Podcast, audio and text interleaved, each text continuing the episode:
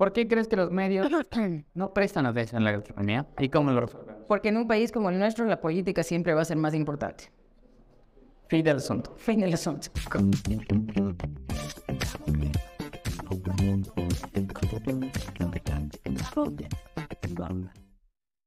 Quiero dar la más cordial bienvenida no solo a una amiga, que le considero una amiga, sino también a una de las mentoras de este proyecto.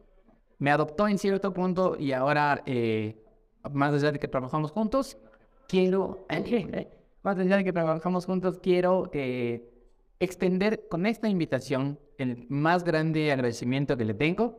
Como digo, como digo y la mayoría de gente que me conoce, eso decir que es mi mamá adoptiva, eh, con ustedes, doña Carolina Maldonado. Vamos a conversar un poquito sobre comunicación y crítica gastronómica. O sea, vamos, a, vamos a, a expandir al ojo público. Y a nuestras conversaciones. Nuestras conversaciones habituales, claro. Fantástico. Entonces, eh, para lo que ustedes bien como invitados y, generalmente esto, como digo, como digo, vamos a hacerlo todos los meses, eh, dos veces al mes, dos días seguidos, para que estén pendientes y estén, y estén por acá acompañándonos.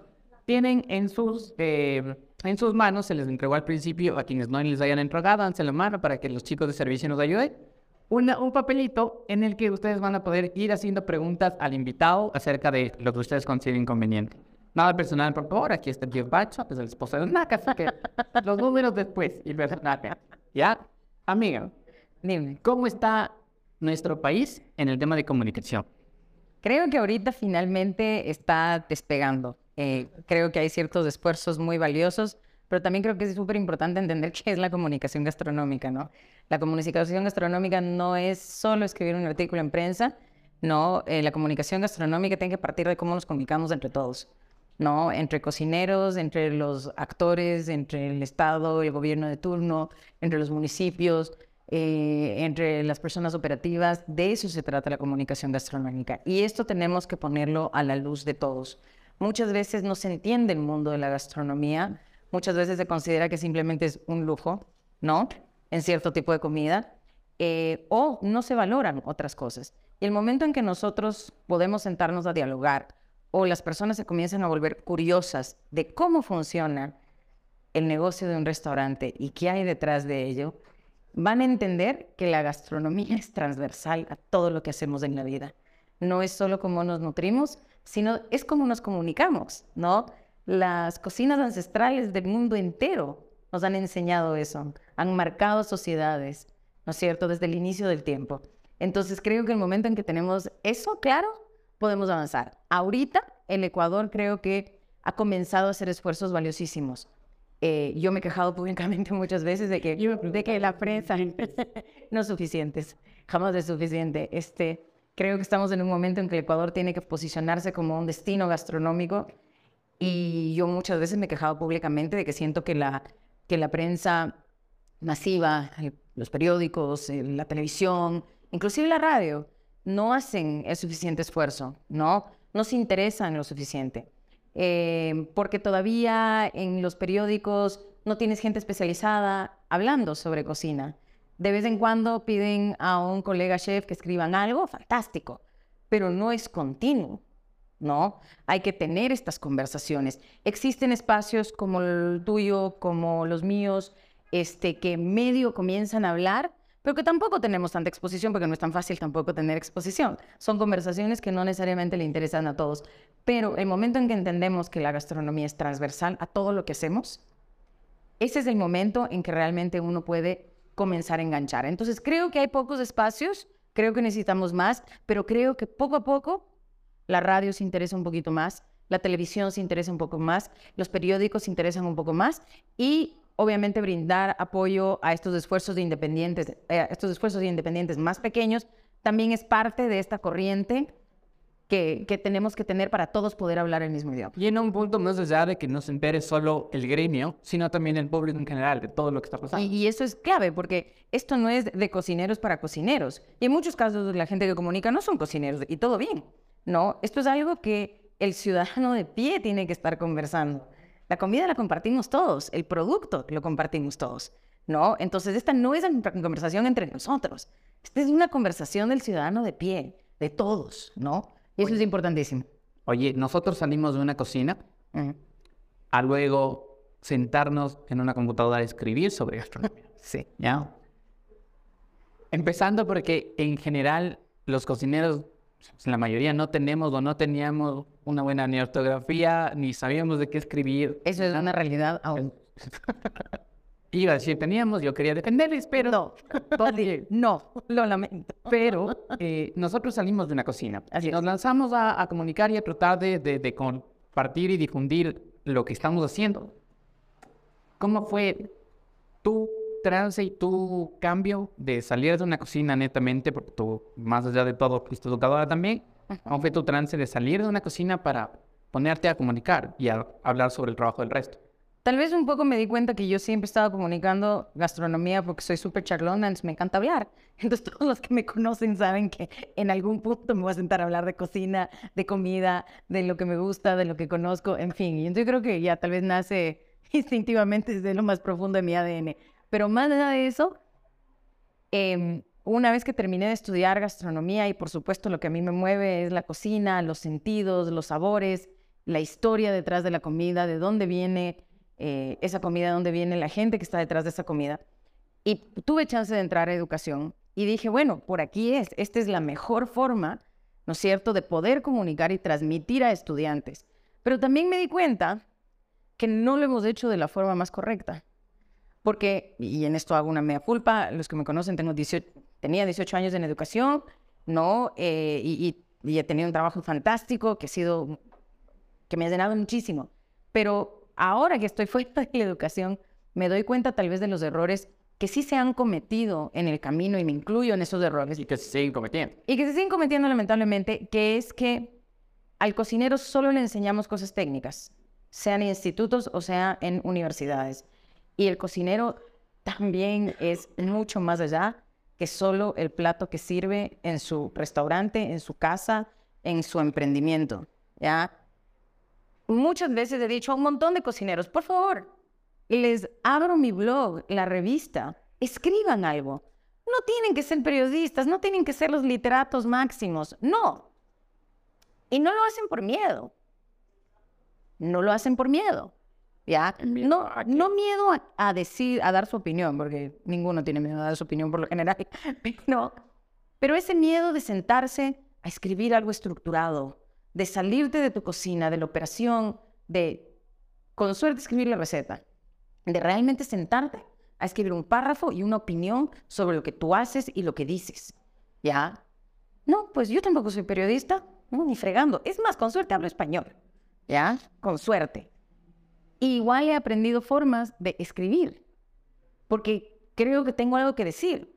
Y creo que todos los que estamos aquí tienen algo que decir sobre lo que hacen, sobre su profesión, sobre lo que les mueve. Entonces, creo que ese es uno de los pasos más grandes que tenemos que dar en el área educativa del país, donde tenemos que enseñar a la persona que se forma como gastrónomo, formarle en otras áreas que no es solo la parte técnica culinaria.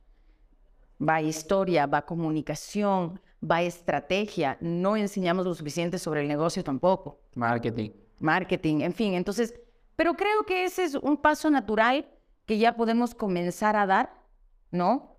Para tener mejores profesionales en cocina, ¿no? No, perdón, no son mejores profesionales, simplemente profesionales más redondos que se van adaptando a los tiempos, porque los tiempos y los negocios nos requieren que salgamos de la cocina. Este era un lema que yo siempre decía en la universidad. Para ser un buen cocinero hay que salir de la cocina. Y estoy convencida de no es solo lo que cocinamos. Y aquí hay gente que de- puede darse de, de estas frases. Amiga, un tema que los cocineros y el gremio en general hablan en interno, que no lo exponen, y hoy es el momento para hablarlo. La crítica gastronómica en este país. Pura diversión. Pura diversión. A ver, la crítica gastronómica. Yo creo que en este país, realmente a nivel nacional, nadie hace una crítica gastronómica. Primero, ¿el huevo está listo para eso? Yo personalmente creo que no, pero ya voy a eso. ¿Ya? Este, el momento en que bajemos del ego, podemos seguramente estar un poco más listos para cierto nivel de crítica. Pero a nivel nacional, yo creo que no hay nadie que hace crítica. Todos, yo, tú y el resto de gente que comunica, escribimos reseñas.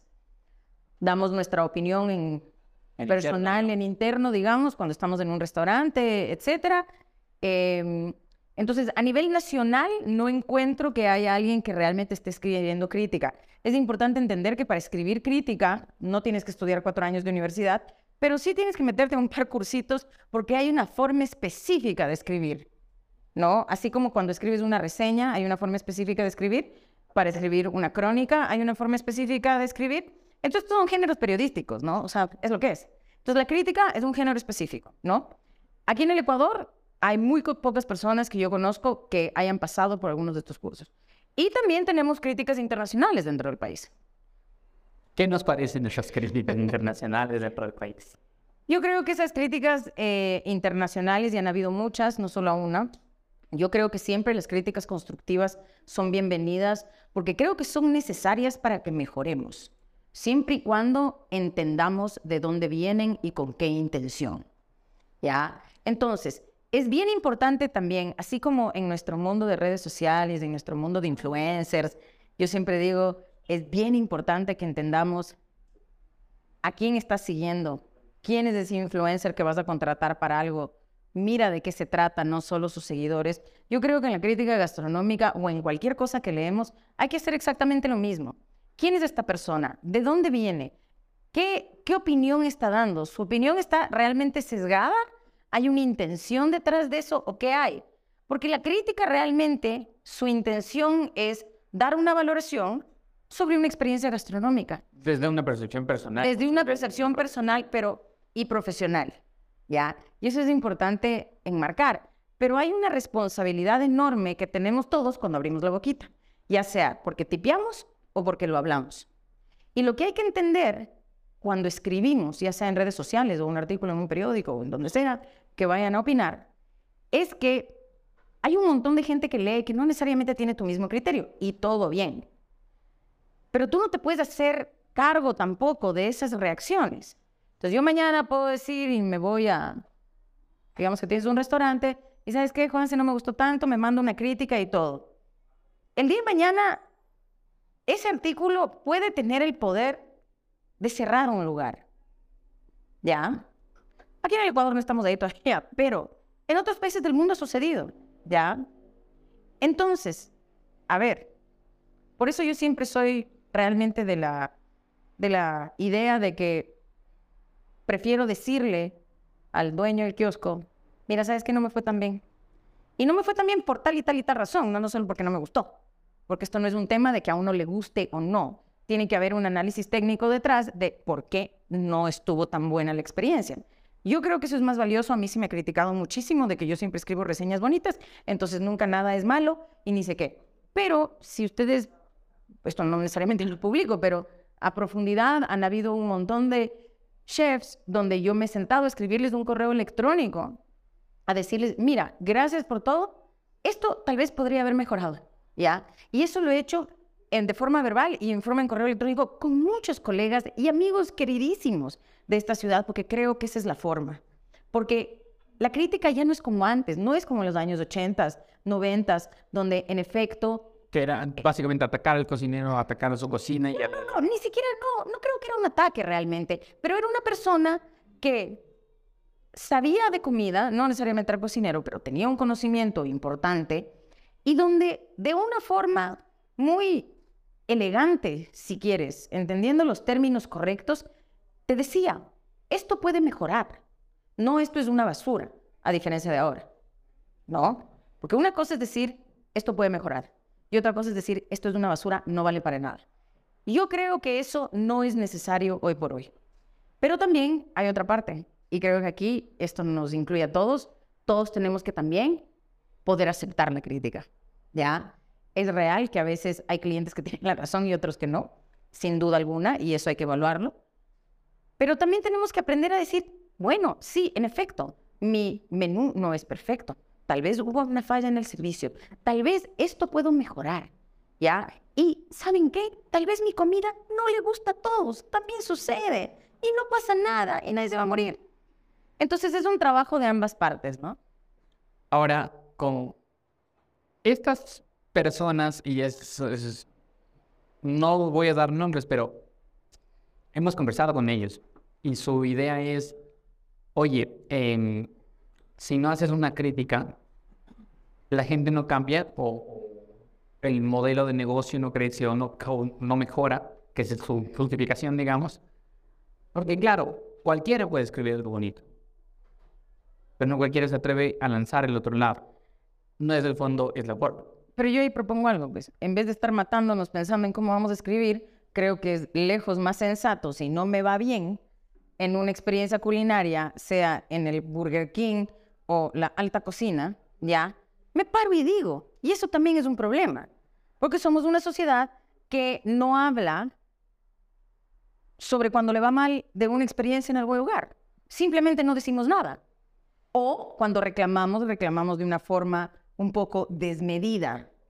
Ya, entonces tenemos los dos extremos. Entonces, en vez de estar pensando si escribo bonito, no bonito, si puse esto, hay que decir, oye, me faltó esto. Oye, esto no me fue tan bien. Hay que decirlo con respeto. Hay que decirlo con conocimiento, no solo no me gusta. ¿Ya? Entonces, esto de la comunicación no es tan simple y sencillo y no es solo un tema de escritura. Es quien habla y quien recibe la información, ¿no? Entonces, creo que nos ahorraríamos perdón, un montón de estrés si aprenderíamos simplemente a decir, esto no me fue bien por tal razón y creo que podría mejorar por tal razón. Y te, le digo a la persona que está a cargo. No siempre cambia, es real, pero hay que entrar en la dinámica también de decir. Y dejar de ser esos malos clientes a veces que solo se paran, se van y dicen, acá no voy. Exacto. Básicamente. Eh, realizando sus preguntitas, por favor, si ya lo tienen, voy a pedirles a las chicas de servicio que nos ayuden recogiendo para eh, ver cómo, qué, tan duro dispara el público, que no creo que dispare muy duro hoy. Eh, amiga, mientras nos ayuden con las preguntas, ¿hacia dónde va nuestra comunicación?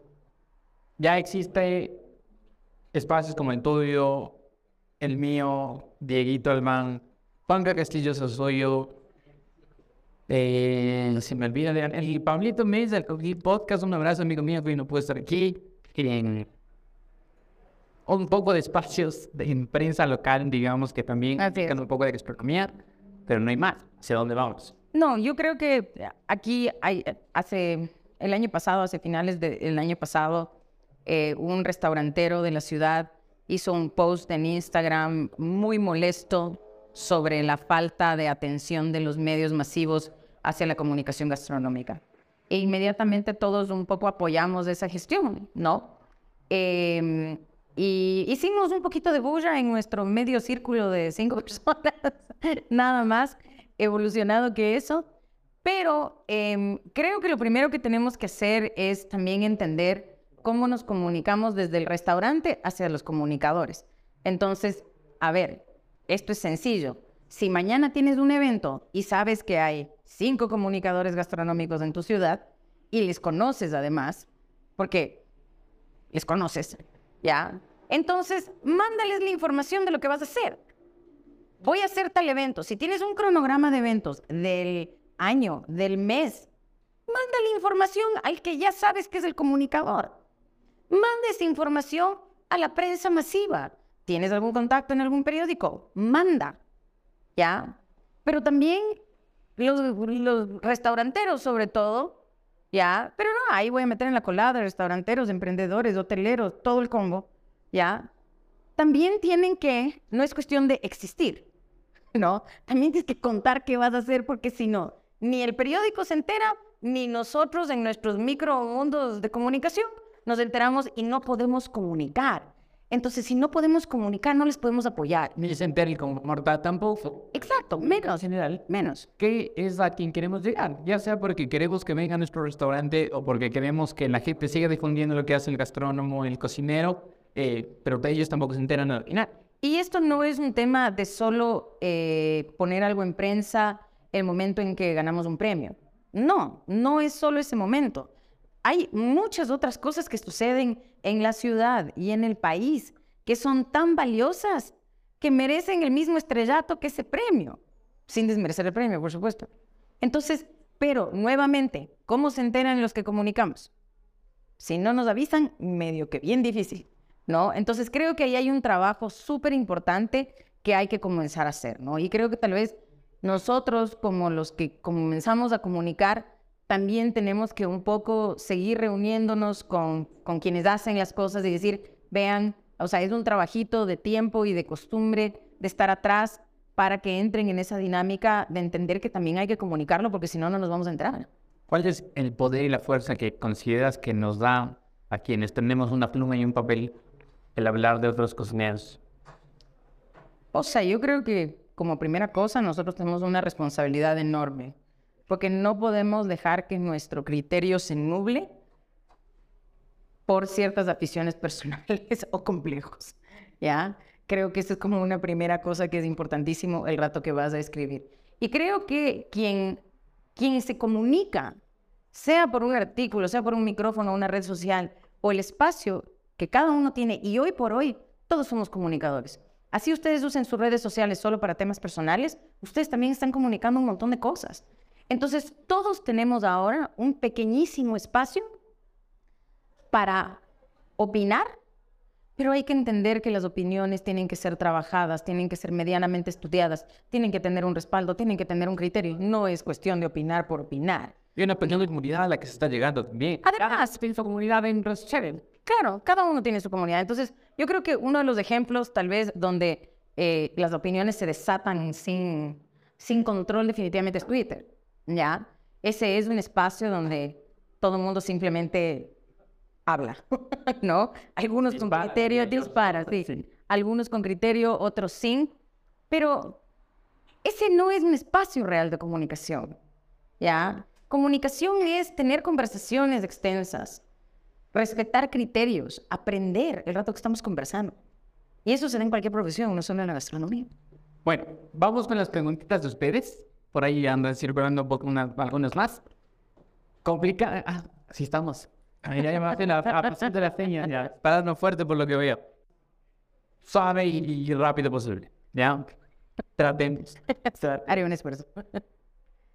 ¿Cómo se educa a los comensales? O sea, es que aquí hay tres preguntas. Pero manda las tres y ahí voy. ¿Cómo se educa a los comensales? ¿Por qué Ecuador no está listo para una crítica gastronómica? ¿Y cómo cambiamos de eso? A ver, el tema de los comensales es algo importantísimo que entender en que, y esto es un tema latinoamericano, no solo particular del Ecuador. En Latinoamérica somos países en desarrollo. El alimento es un tema del día a día donde el ciudadano común no necesariamente está en la capacidad de comer por placer, sino que tiene que comer por necesidad. El momento en que tienes una población amplia que come por necesidad, no está contemplando un montón de cosas que nos podemos sentar en una mesa de alta cocina filosofal. ¿Ya?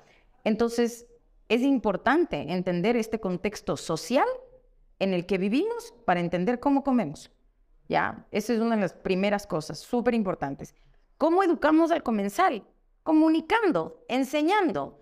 El que tiene un restaurante tiene el privilegio de, en un plato de comida, enseñarle a ese comensal sobre lo que está comiendo. ¿Ya? Hay cosas que son naturales en toda nuestra sociedad, que es nuestra comida criolla, que es la base de todo.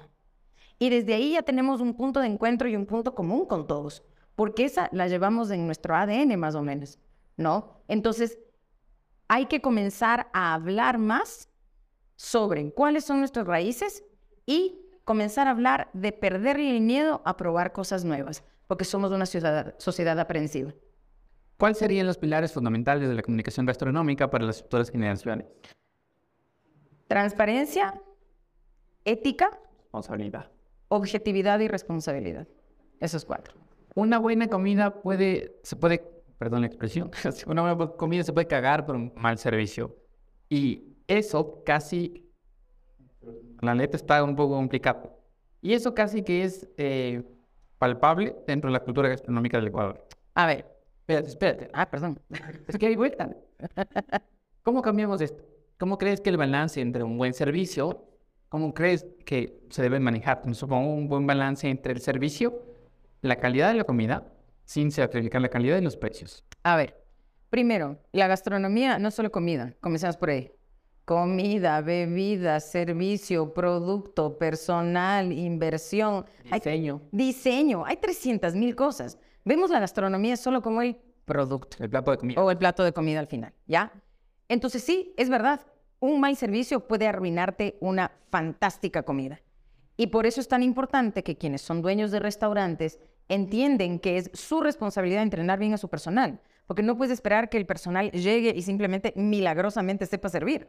Tú tienes que enseñarle a que sepa servir como tú quieres la atención en tu espacio. ¿Ya? Y hay ciertas reglas de estándar, ¿no? Si eres un restaurante de alta cocina, pues habrá un servicio de vinos y habrá ciertas formalidades. Pero si eres un lugar más informal, perfecto. No tienes todas esas formalidades, pero tienes una mesa impecable de limpia, tienes a tu personal uniformado, tu personal sabe sobre, sobre, sobre su menú, qué productos tiene, de dónde vienen, cuál es el plato tradicional de tu, del plato especial de tu local. Entonces, lo primero que hay que hacer es no olvidarnos que la gastronomía es un todo ¿Y cómo mejoras eso entrenando? En el Ecuador hay poco entrenamiento y poca cultura de servicio. Eso es una realidad. ¿Y cómo mejora eso? Entrenando. Hay que invertir. O sea, es una realidad. Cuesta plata. ¿Ya? No cuesta millones, pero cuesta. Porque hay que enseñar a la gente. Así de simple y sencillo. Lugar imperdible para comer que no sea alta cocina. Quiere verte local. La carnicería de Chapel. Ah, aprovechando la cuña, un aplauso para el equipo de la carnicería también, por favor. Estamos acá. Verás, más allá de que yo tal vez en mis redes me dedico un poco más a la cocina de vanguardia y al fine dining, que es una realidad, pero aunque no lo crean, eh, porque me gusta ese tipo de comida, eh, lo mío definitivamente sí es la comida de confort, ya esa comida que te abraza, no necesito las pechugas de ángel recién caídas del cielo. No, las disfruto, me parecen lo máximo. Eh, su técnica siempre para mí es algo de admiración porque yo ya no estoy en la cocina. Pero yo, yo voy a ser feliz con un plato de locro, ya que me abraza porque me hace acuerdo a mi mamá, ya. Como también puedo estar feliz con una hamburguesa y unas papas fritas seguramente. Ya no, tal vez no la hamburguesa, una pizza, yo soy más pizza. ya. Entonces, en general, a mí me gusta comer todo y yo creo que la comida tiene que hacerte feliz. No eres pelucona, como se le decir por ahí. No, a veces sí me tachan de pelucona porque en efecto solo me ven comiendo fine dining, pero sí me gusta. Pero realmente lo que a mí me gusta es la comida que me hace feliz. Y la comida que me hace feliz es todo tipo de comida. Puede ser cualquier, exacto. ¿Qué espacios deberíamos crear para vincular a los comunicadores, los cocineros y las personas que consumen el contenido? Ya, a ver, es importante también que los que hacemos comunicación nos juntemos un poquito más como para entender por dónde ir, ¿no? Eh, porque a fin de cuentas, un poco nuestro, lo que queremos hacer es comunicar. Pero hay que generar espacios literal de reuniones, de conocernos, de conversar, porque a veces sí andamos como medio divididos, en fin, pero yo creo que medio, medio, con el tiempo, hay mejores esfuerzos, hay mejores espacios donde nos estamos mirando todos, estamos teniendo conversaciones y eso toma tiempo simplemente, pero el, ir a los restaurantes de los amigos o del desconocido, no importa, ya, pero anda y consume si vas a opinar, ¿no es cierto? Y eso es importantísimo. Entonces creo que, que todos esos espacios son los que, los que tienen que estar ahí. A veces incluso el cocinero que no te cae tan bien, ¿no? Sí, sí, por favor. Especialmente de. Sí, creo que es el objetivo. Sí, sí, exacto. ¿Qué hacer en la academia cuando la estructura curricular se enfoca únicamente en generar cocineros operativos y administrativos? y no en los diferentes ejes, marketing, eh, marketing gastronómico, periodismo gastronómico, desarrollo de producto, etcétera. A ver, con respecto a la educación como tal, a ver, hay una estructura de educación que tenemos en esta encuesta y que de, verdad no nos podemos salir mucho de eso porque eso es la estructura que tenemos, ¿no? Sin embargo, eh, dentro de las mallas curriculares y el momento en que se las crea, sí hay espacios para ir moviendo y creando estas nuevas materias. Estas nuevas materias como marketing gastronómico, como comunicación, como, yo qué sé, gestión de restaurantes, eh, etcétera, em, son cosas que en efecto eso no es algo que el ministerio te regula, sino te regula la estructura, las horas, los créditos, etcétera, etcétera. Entonces, más bien, de ahí viene desde la creatividad de las cabezas que manejan las escuelas y, y las facultades, ¿no? De tener la visión de entender que no solo debes de enseñar la parte técnica, porque el día de mañana te toca hablar enfrente de un micrófono, te toca escribir un mini post, ya, ni siquiera es un artículo, un post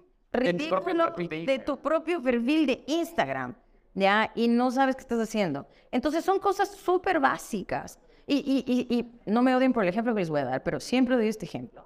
Y es que, ¿se acuerdan hace muchos años cuando nuestros futbolistas no eran tan buenos enfrente de las cámaras? Ya, para hablar. ¿Ok? Eran, eh, eran objeto de burla, memes, etc.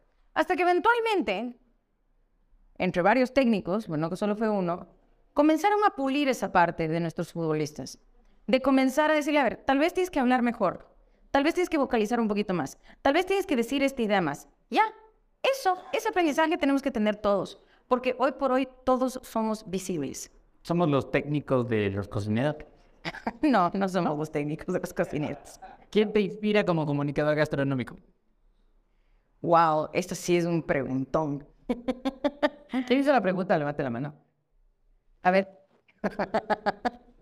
la inspiración. Siempre que hay una pregunta de inspiración voy a saber que ti, amigo mío. Eh, es una gran pregunta. Pucha, yo tengo que contestar eso no con una persona específica. Ya, yo soy mucho de leer, entonces realmente me inspira un montón de gente, ¿ya? O sea, yo siempre creo que cualquier persona que tenga una opinión inteligente, que tiene un respaldo real sobre su opinión y no solo es un me gusta, no me gusta, va a ser la opinión más valiosa que existe. Y eso para mí merece el respeto máximo. Me da lo mismo si eres político, si eres alguien famoso, si eres en Hollywood, me da, me importa un pepino. Ya, yo creo que, y creo que es una de esas cosas que me ha motivado tanto a hacer comunicación. Claramente yo tampoco soy la comunicadora perfecta, pero en la acción de que nos comuniquemos, siento que es tan difícil en el mundo de hoy y que lo hemos perdido, que siempre voy a admirar a quien tiene el valor de decir sí o no a algo. Entonces, no, no tengo como un medio especial. Hay un medio que yo sigo muchísimo, ya como medio como tal, que es un medio americano, eh, que es una revista que me encanta, que es mayormente de, de, de, recetas, pero tiene unos artículos fantásticos que les recomiendo, que es Bon Appetit Magazine, que me encanta, ya, porque más allá de que ser visualmente bonita, cada vez tiene artículos más interesantes. Ya no son solo recetas, ¿no? Entonces, medios, medios sí hay. Hay en Latinoamérica pocos, pero hay. Hay en Estados Unidos, hay en Europa, hay, el material está ahí, está a un clic de distancia. Ya, ya tenemos más. Sí, sí, ya tenemos más. Vamos un poquito más rápido. Ah, sí, que estamos con el, con el tiempo corto. ¿Cómo difundir a, los, a todos los proyectos restaurantes de una manera más equitativa posible y darle oportunidad a todos de mostrar sus proyectos? A ver, importante entender qué es un proyecto y qué es un un, un, negocio ya establecido. Ya consolidado. No, ya consolidado. Sí es importante entender esas dos cosas. Este, yo creo que voy a hablar por tus medios y los míos. Nosotros hemos de hecho dado luz muchísimo a pequeñitos emprendimientos, a marcas que no conoce nadie, ya, de productos, de estudiantes, de colegas, de lo que sea, porque creemos en ese apoyo. Pero ojo, es importantísimo que entendamos que hay que tener calidad. ¿ya? Ese concepto es importantísimo, ¿ya? Porque si yo no brindo calidad a mi consumidor, entonces, ¿qué carajo brindo? ¿Ya? Y calidad no es fine dining. Calidad puede ser el stand de hot donde cambias tu agua cada hora, porque esa agua con sabor a hot es nefasta, donde tus pancitos están bien tostados, donde tus salsas están frescas y ya no están con ese borde seco ahí al fondo porque nadie limpió. Eso es calidad. Entonces, no es solo cuestión de decir, ah, me voy a poner el emprendimiento gastronómico. No, el emprendimiento gastronómico tiene un sacrificio enorme de dinero, de tiempo, de todo. Entonces, si tenemos calidad, yo creo que hoy por hoy hay espacios. Ya hay espacios. Pensemos en eso. ¿Cómo la comunicación gastronómica está o puede ser parte de la diversificación en la identidad gastronómica del país? ¿Qué pregunta? Sí, ¿cómo la... No, ah, el puente de la diversificación de identidad. Ya. Yo creo que nosotros siempre hemos tenido una excelente identidad gastronómica, solo que no nos hemos dado cuenta ha estado ahí parqueada y nadie le para tampoco. Exacto, porque no lo valoramos, ¿ya? Entonces, todo lo que sale ahora del Ecuador con respecto a su producto, cocineros, restaurantes, la diversidad que tenemos, ha estado ahí siempre, solo que ahorita le estamos dando luz. Y no solo eso, estamos recién comenzando a aprender sobre ello. ¿Por qué? Comenzamos a viajar más, comenzamos a adentrarnos más con el productor, con ese proceso de traer el producto a la mesa. Entonces, todo siempre ha estado ahí. Recién ahorita estamos dando más luz. Entonces, eso ya es un hecho, solo que nuestro trabajo, los que son restauranteros y chefs, desde sus cocinas y nosotros desde seguir investigando, reportando, eh, buscando la información. ¿Qué opinas sobre, los, la, sobre la gastronomía de vanguardia y trabajar con ingredientes nuevos? A mí me parece fantástico. Todos los países del mundo tienen ingredientes nuevos, como también todos tenemos ingredientes en común. El año pasado tuve el privilegiazo de pasearme por algunos de los países de la región y todos tenemos un montón de cosas similares, pero simplemente tenemos técnicas distintas para usarlos. ¿Qué mejor que aprender de eso, de lo que hacen en Brasil con una farofa, ¿ya? Eh, o qué sé yo, cualquier producto, ¿ya? Pero está ahí, o sea, creo que, y es más, yo creo que no solo debe ser el fine dining quien debe probar con productos nuevos. Todos debemos probar con productos nuevos. Deben estar en percha. Ya, eso no es solo para la gente que puede pagar un precio específico, eso es para todos. ¿Cómo interpretas desde tu punto de vista, faltó el tú, la comida en los mercados y qué falta por hacer? Sanidad empezaría yo por decir que falta. Sí, pero ¿sabes qué? Aunque no lo creas, y algo, algo que, hemos hablado mucho con, con Netson, que, que, está aquí hoy día, de Quito Turismo, eh, nuestros mercados, aunque no lo crean, son lo máximo. El Ecuador tiene una cultura de, de su alacena diaria, ¿ya?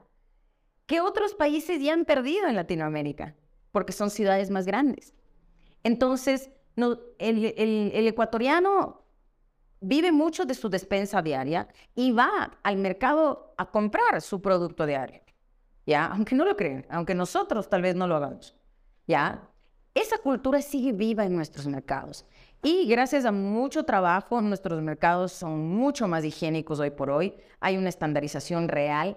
Y tanto así que son una muestra fantástica cuando vienen invitados de otro país. Y eso no hay. Y les digo, en nuestros dos países vecinos, el año pasado a mí no me llevaron a ninguno de los cuatro países donde visité a un mercado. Porque cada vez que yo decía, ¿y un mercadito?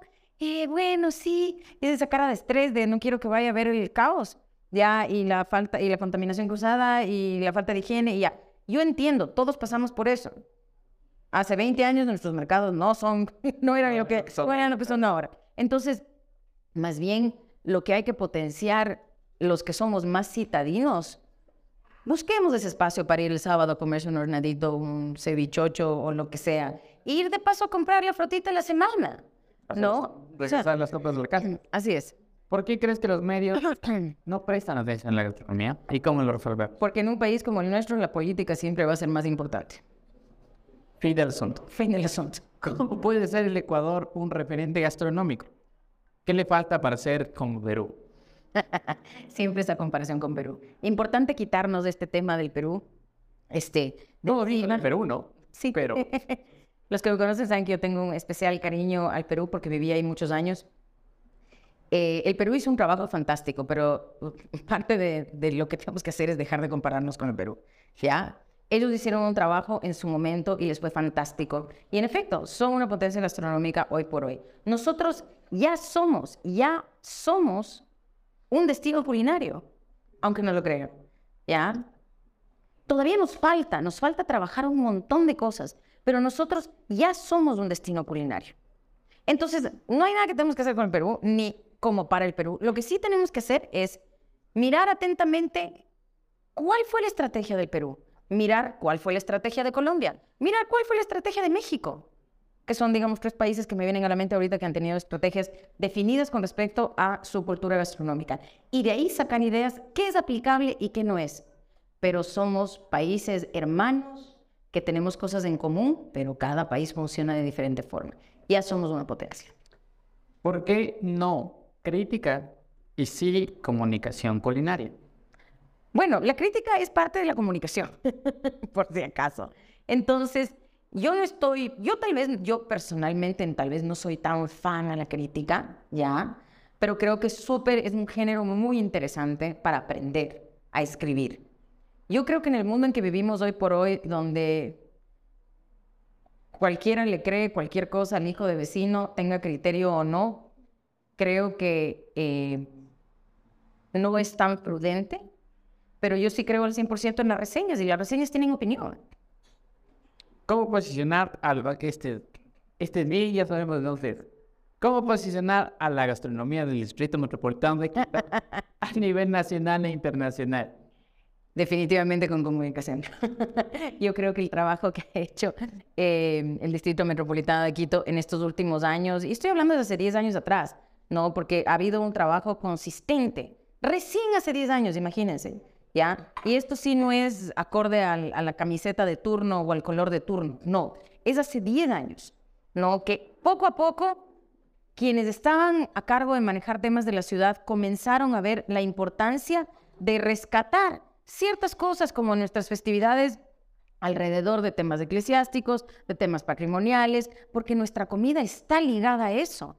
Y el ciudadano común lo comprende y lo consume, ¿no? Entonces, definitivamente yo creo que para continuar en eso, debemos crear más rutas, definitivamente, dentro de la capital, porque al final del día, Quito siempre ha sido una ciudad de paso.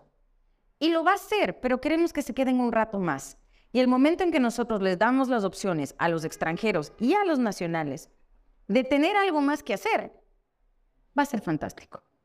Las últimas no son preguntas, son comentarios. Dice el, un anónimo, vamos a mantener en el, en el anonimato. Nada más palabras de agradecimiento y admiración a una excelente persona. Muchas gracias. Y como único me dice, solo desearles lo mejor del mundo en el proyecto y cuenten con nosotros. Este sí manda firma atentamente cosas finas de la Florida. Ay, muchísimas gracias. Gracias, chicos.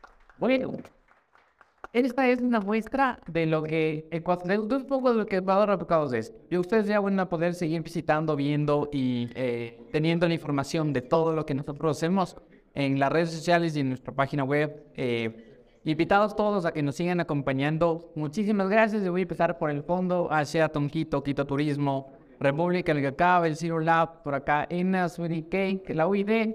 Voy marca por marca. Eh, Ron Flor de Caña, chicos de la Escuela de Chefs.